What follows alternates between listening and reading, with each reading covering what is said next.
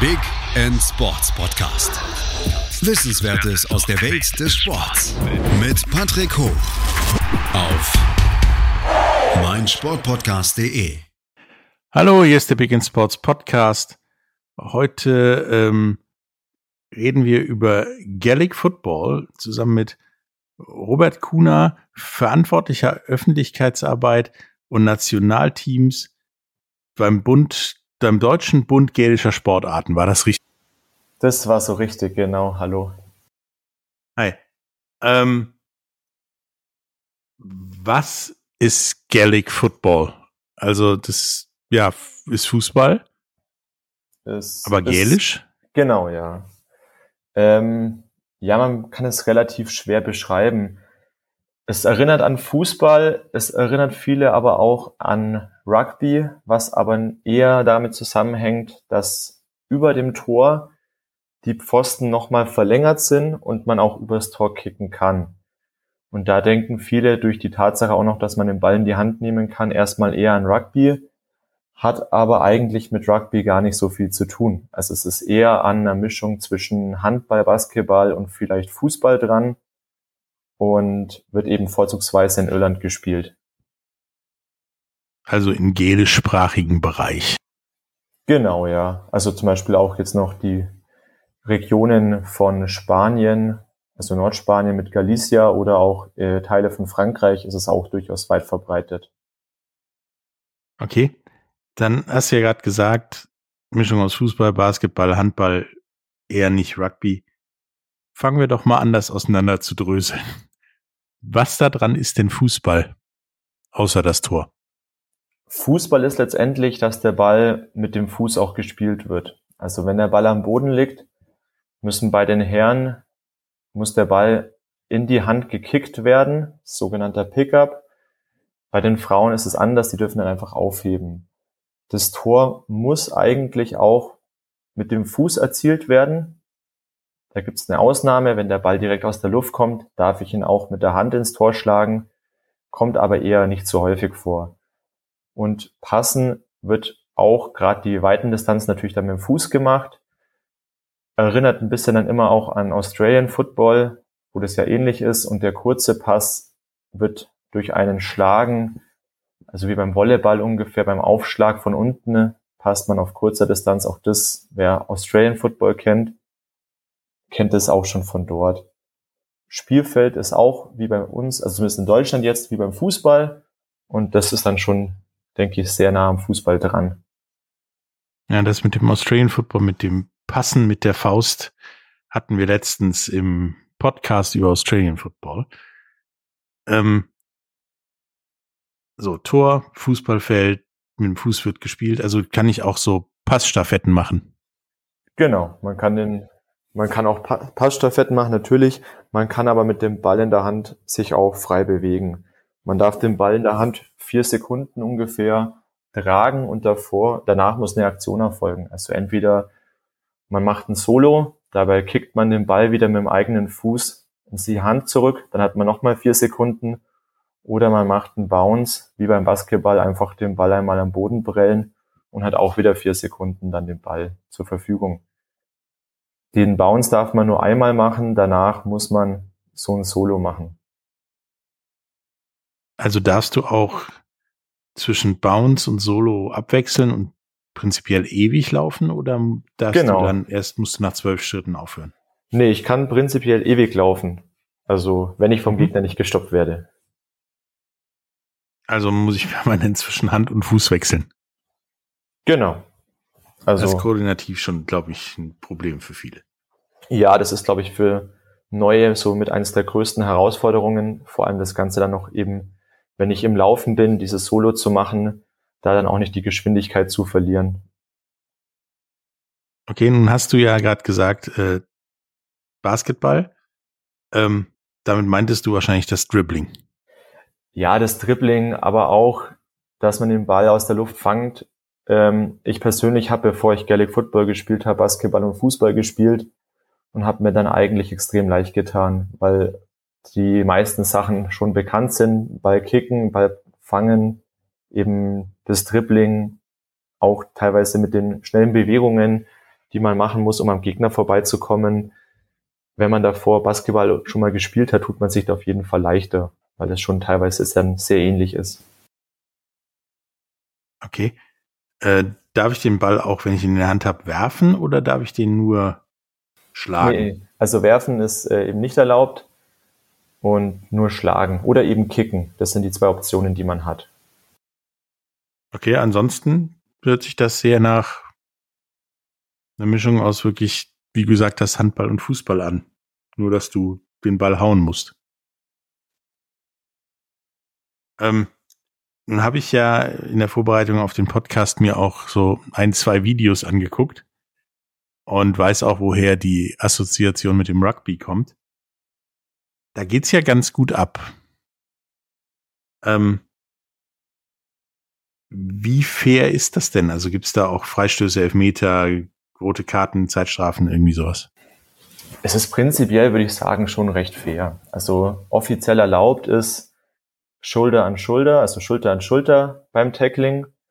Und man darf mit einer Hand Richtung Ball schlagen. Zumindest bei den Herren. Bei den Damen ist das Ganze immer ein bisschen nicht ganz so körperlich.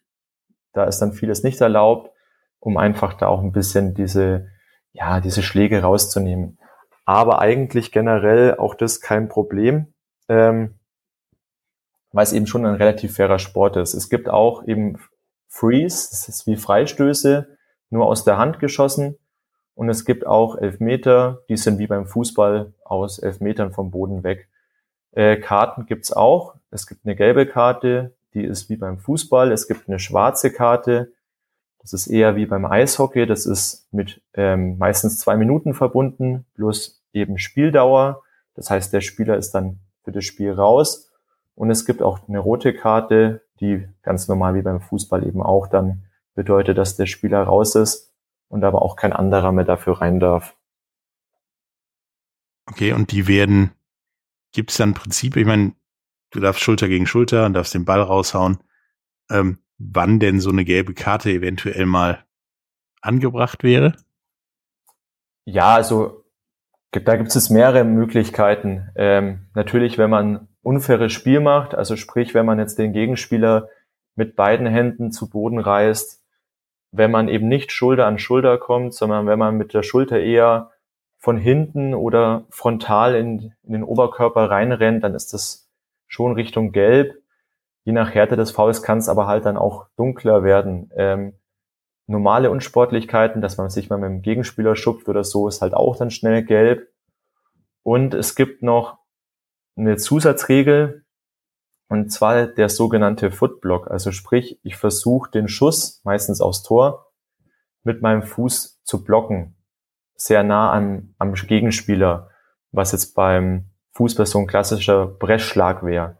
Das wird beim Gaelic Football unterbunden. Wenn das passiert, gibt es normalerweise eine schwarze Karte für den Abwehrspieler und nachdem es ja meistens dann auch im Strafraum ist, auch Elfmeter. Einfach weil man gesagt hat, beim Gaelic Football, man möchte die Verletzungen, die am Fuß passieren könnten, sehr gering halten. Deswegen Verletzungen am Bein oder am Fuß sind eher bei uns sehr selten, weil die Attacken auch nie auf die Beine gehen. Also es ist deswegen eigentlich gar nicht so gefährlich, wie es ausschaut auf den ersten Blick. Also Blutgrätsche wie beim Fußball ist nicht erlaubt. Ist überhaupt nicht erlaubt, es wäre sofort rot. Also und macht man auch nicht. Gibt es auch keinen Grund dafür. Nee, macht man auch sonst nicht, aber da gibt's ja. ja ein paar. Ja, nee. Ähm, gibt's denn irgendwie, ich meine, ich habe jetzt ja auch Basketball mal gespielt und Handball. Ähm, kann ich beim Dribbeln auch äh, mit links runter und mit rechts hoch oder, oder nicht? Hm, wie meinst du das jetzt genau? Die Hände wechseln. Kann man schon machen, ja. Also das spricht nichts dagegen. Aber wird jetzt nicht so häufig gemacht. Nee, ich glaube, dazu ist auch zu wenig Zeit, habe ich so das ja. Gefühl. Ähm, da wird ja auch äh, des Öfters aus der Hand aufs Tor geschossen.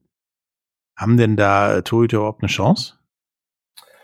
Äh, das ist, ja, ähm, richtig. Torhüter ist da ein bisschen, ja, schon im Nachteil. Wobei man natürlich auch sagen muss, viele Schüsse gehen ja übers Tor. Also man schießt ja viel häufiger übers Tor, was ja einen Punkt gibt. Und das Tor, was drei Punkte gibt, kommt gar nicht so häufig vor. Ähm, da hat meistens dann davor die Abwehr versagt. Also wenn der Torwart ist da auch nicht mehr primär dafür da, die Tore zu verhindern. Die, die größte Aufgabe vom Torwart ist eher, dass er Bälle, die von weiter weg geschossen werden und die halt nicht ins Tor gehen, sondern zu kurz kommen, dass er die abfängt. Das wäre schon mal gut. Und vor allem die Kickouts, dass die dann ankommen. Weil es gibt, egal ob Tor oder Punkt, wird mit Kickout beim Torwart wieder angefangen. Und nachdem das relativ häufig vorkommt, ist es da eher wichtig, dass die gut ankommen, wieder bei der eigenen Mannschaft. Das heißt. Also präzisere Abstöße. Genau, man macht ihm da nie einen Vorwurf, wenn er ein Tor reinlässt, weil das kann wirklich, teilweise kannst du da nichts machen, weil wenn du den Ball mit Vollgas aus der Hand rausschießt, da ist nicht mehr viel zu halten. Okay, das habe ich mir fast gedacht. Äh, das sah schon ungesund aus, wenn man versucht, ihn zu halten. Ja, also deswegen, man kann es probieren, aber es ist äh, nicht die Hauptaufgabe vom Torwart. Ähm, dann machen wir hier mal kurz äh, Pause für Werbung und nach der Werbung reden wir mal darüber, wie es denn mit Gaelic Football in Deutschland so allgemein aussieht. Bis gleich. Hey, Malte Asmus von meinsportpodcast.de hier. Ab März geht's weiter mit unseren 100 Fußballlegenden. Staffel 4 bereits. Freut euch auf Zlatan Ibrahimovic, Michel Platini, Cesar Luis Minotti, Paolo Maldini, um nur mal vier zu nennen. Und bis wir mit der vierten Staffel kommen, hört doch einfach nochmal rein in die bisherigen drei Staffeln. Ronaldinho, Sepp Meyer, Gary Lineker, Lothar Matthäus und viele weitere warten da auf euch. 100 Fußballlegenden. Jetzt. Überall, wo es Podcasts gibt. Hallo, da sind wir wieder mit äh, Robert Kuhner, ähm, verantwortlicher Öffentlichkeitsarbeit Nationalmannschaft beim Deutschen Bund für gelische Sportarten und reden über Gaelic Football, nachdem wir gerade eben erklärt hatten, worum es da primär geht und wie das so ungefähr aussieht. Wie ist denn die Verbreitung von Gaelic Football? Weil das hört sich ja so an, als wäre das ja in einem Dorf auf der Insel. Ja, also in Irland ist es auch wirklich so, da hat jedes Dorf eigentlich auch seine Mannschaft. Außerhalb von Irlands schaut es dann natürlich anders aus. Ähm, England hat es noch relativ häufig, oder Großbritannien besser gesagt, weil halt einfach viele Iren dort leben. Genauso Amerika, also Nordamerika, USA, ist die Verbreitung auch noch relativ groß, weil es die Iren die damals ausgewandert sind, mitgenommen haben.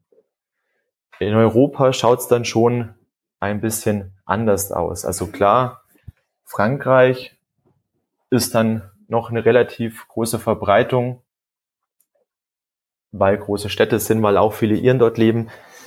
Die haben aber auch irgendwann mal den Schritt gemacht und haben das auch an die Schulen in Frankreich hinbekommen, dass es dort teilweise unterrichtet wird. Und dadurch haben das auch dann mehr in Frankreich angefangen zu spielen.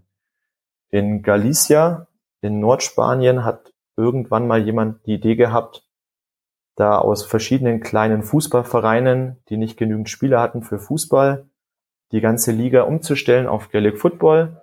Das hat super funktioniert. Deswegen ist auch dort das sehr verbreitet. Wir in Deutschland haben leider nicht ganz so eine große Dichte an Vereinen. Also hier ist es noch eher selten. Wie viel Spieler brauche ich denn für ein Team?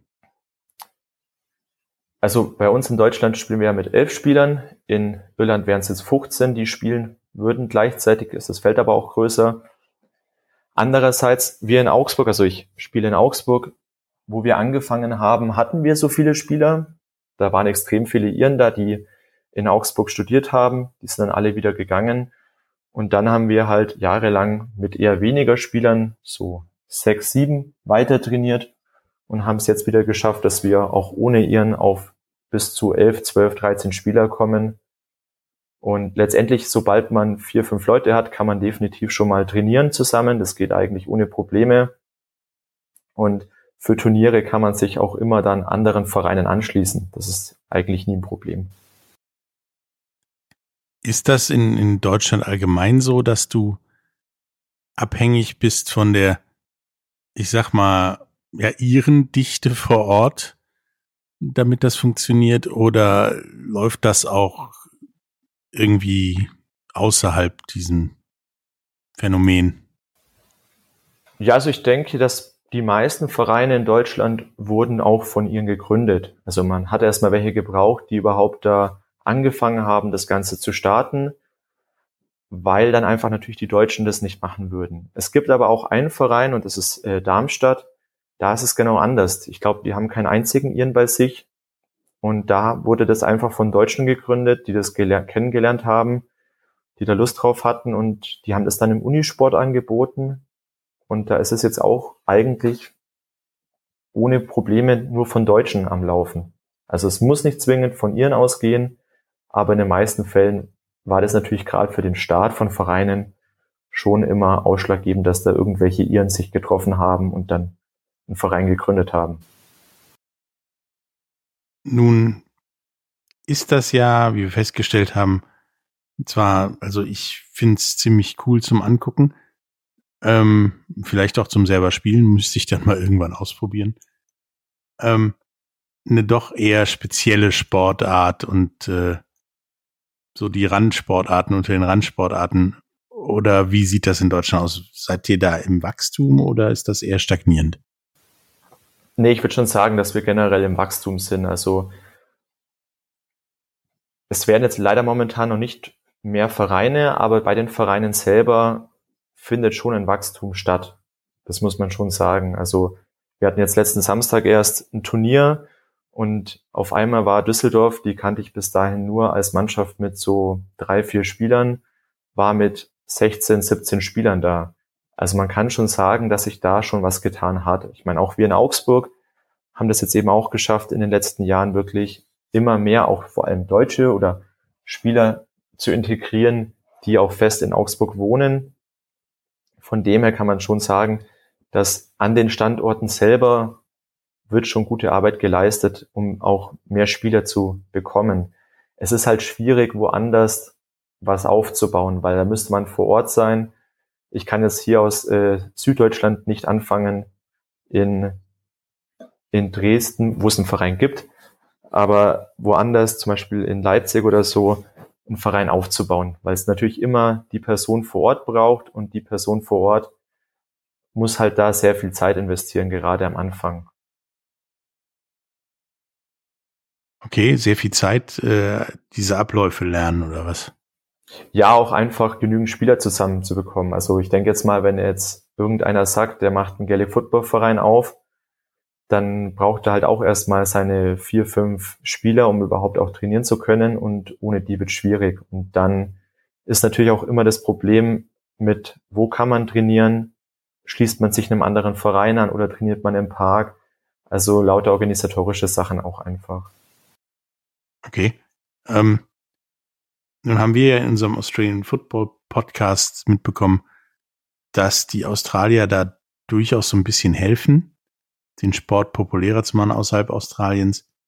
Ähm, wie sieht das denn beim Gaelic Football aus? Tun die Iren da irgendwas oder haben die da ihre Liga und haben einmal im Jahr großes Finale mit irgendwie fast 100.000 Zuschauern und der Rest ist ihnen egal? Ja, also ob der Rest ihnen vollkommen egal ist, weiß ich nicht. Aber das Hauptaugenmerk von den Iren liegt schon selber auf ihrer eigenen Liga. Das muss man schon mal auch ein bisschen sagen. Ähm, da wird außerhalb jetzt nicht in dem Maße, wie ich es mir wünschen würde, einfach auch unterstützt. Das, ja. Okay, kann mich denn irgendwo also ich meine, Australian Football gibt's ja ab und zu im, im Sportfernsehen in Deutschland. Ähm, kann ich das irgendwo im Fernsehen sehen? Ich weiß, dass früher das äh, irgendwo im Kabel immer gab. Mhm. Im Fernsehen selber nicht, im Internet ja. Also es gibt auf der GAA-Seite gibt's auch noch das GAA Go und GAA Now. Ähm, beim da muss ich jetzt gut überlegen. Ich glaube, beim GA Go ist es so, da kann man dann sich entweder einen League Pass kaufen oder auch einzelne Spiele und könnte die dann übers Internet anschauen. Und auf dem anderen, auf jeden Fall kann man Highlights von Spielen anschauen, also über die offizielle Seite von der GAA kann man auf jeden Fall Spiele angucken. Aber es äh, kostet natürlich dann auch durchaus für Le Leute, die sagen, sie schauen das das erste Mal an oder wollen das einfach mal angucken, finde ich ein bisschen zu viel Geld hier in Deutschland, weil es einfach an die Preise in Irland angepasst wurde und man halt gesagt hat, die Iren, die zahlen das auch. Aber für welche, die da mal nur reinschauen wollen, sind halt mal so 20 Euro für ein Spiel, also fürs Finale zum Beispiel schon ein bisschen viel Geld dann. Und trotzdem gibt's die Links dazu in unseren Show Notes. Äh, auch die Links zur GAA und äh, zu Gaelic Football in Deutschland. Ähm, wenn ich jetzt vorhabe, Gaelic Football zu spielen in Deutschland, wie mache ich das denn? Außer, wie du sagtest, komplizierten Vereingründen. Ähm, Gibt es irgendwie eine Möglichkeit für mich rauszufinden, wo in meiner Nähe ja, Gaelic Football gespielt wird? Ja, am besten äh, zu auf die, unsere Homepage gehen vom German GA, also germanga.de. Äh, einfach gucken, wo ist der nächste Verein, die am besten mal anschreiben. Prinzipiell sind wir natürlich auch als Deutscher Bund, wenn jemand zu uns kommt und einen Verein gründen möchte, natürlich immer gerne hilfsbereit und unterstützen, so gut wir eben können. Aber die Arbeit vor Ort selber, also Spieler zu rekrutieren, können wir halt leider nicht mithelfen. Aber alles andere, wenn es darum geht, Vereinssatzungen zu schreiben, da sind wir natürlich gern bereit zu helfen. Okay. Ähm, geht auf die Seite, guckt euch das an. Vielleicht findet ihr einen Verein bei euch in der Nähe. Du hattest ja Düsseldorf schon gesagt, vielleicht schaue ich da mal vorbei und äh, guck mir an, ob das was für mich ist. Also sportlich was für mich ist. Ähm, hast du noch irgendetwas, was du unseren Zuhörern sagen muss, möchtest über, über Gaelic Football?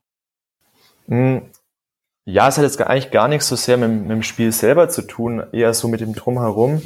Äh, ich würde sagen, es ist einfach eine tolle Sache, weil dadurch, dass man immer wieder auf dieselben Mannschaften trifft und das eher so relativ klein und familiär alles ist, man kennt sich und es gibt bei uns auch immer nach dem Turnier am Abend ein gemeinsames Bankett, wo dann auch zusammen eben gefeiert wird.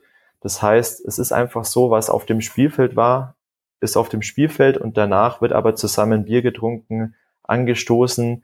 Jeder kennt sich nach zwei, drei Turnieren, weil es eben immer dieselben Leute sind, die man trifft. Also es ist halt nicht nur der Sport selber, der gespielt wird, sondern einfach generell das alles drumherum, was es wirklich zu einer richtig tollen Sache macht. Also deswegen kann ich es nur empfehlen. Also im Prinzip so, wie es sein sollte, was auf dem Platz passiert, bleibt da und der Rest genau, können wir ja. wegtrinken. Also kann man sich auf dem Platz noch mehr oder weniger die Köpfe einschlagen und dann wird das Spiel abgepfiffen und dann geht man zusammen zum Bierstand. Also alles schon passiert. Das macht das für mich nur noch viel attraktiver.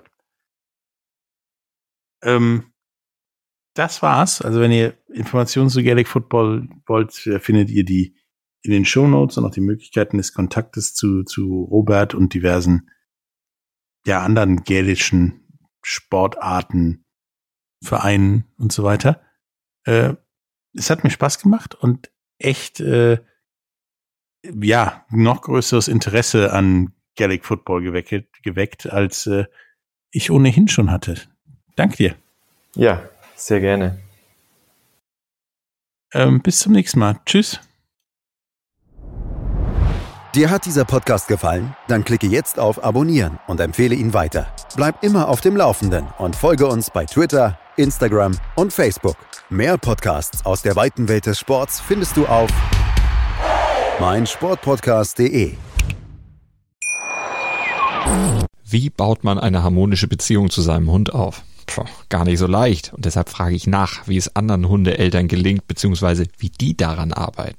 Bei Iswas Dog reden wir dann drüber. Alle 14 Tage neu mit mir, Malte Asmus und unserer Expertin für eine harmonische Mensch-Hund-Beziehung, Melanie Lippisch. Iswas Dog mit Malte Asmus. Überall, wo es Podcasts gibt.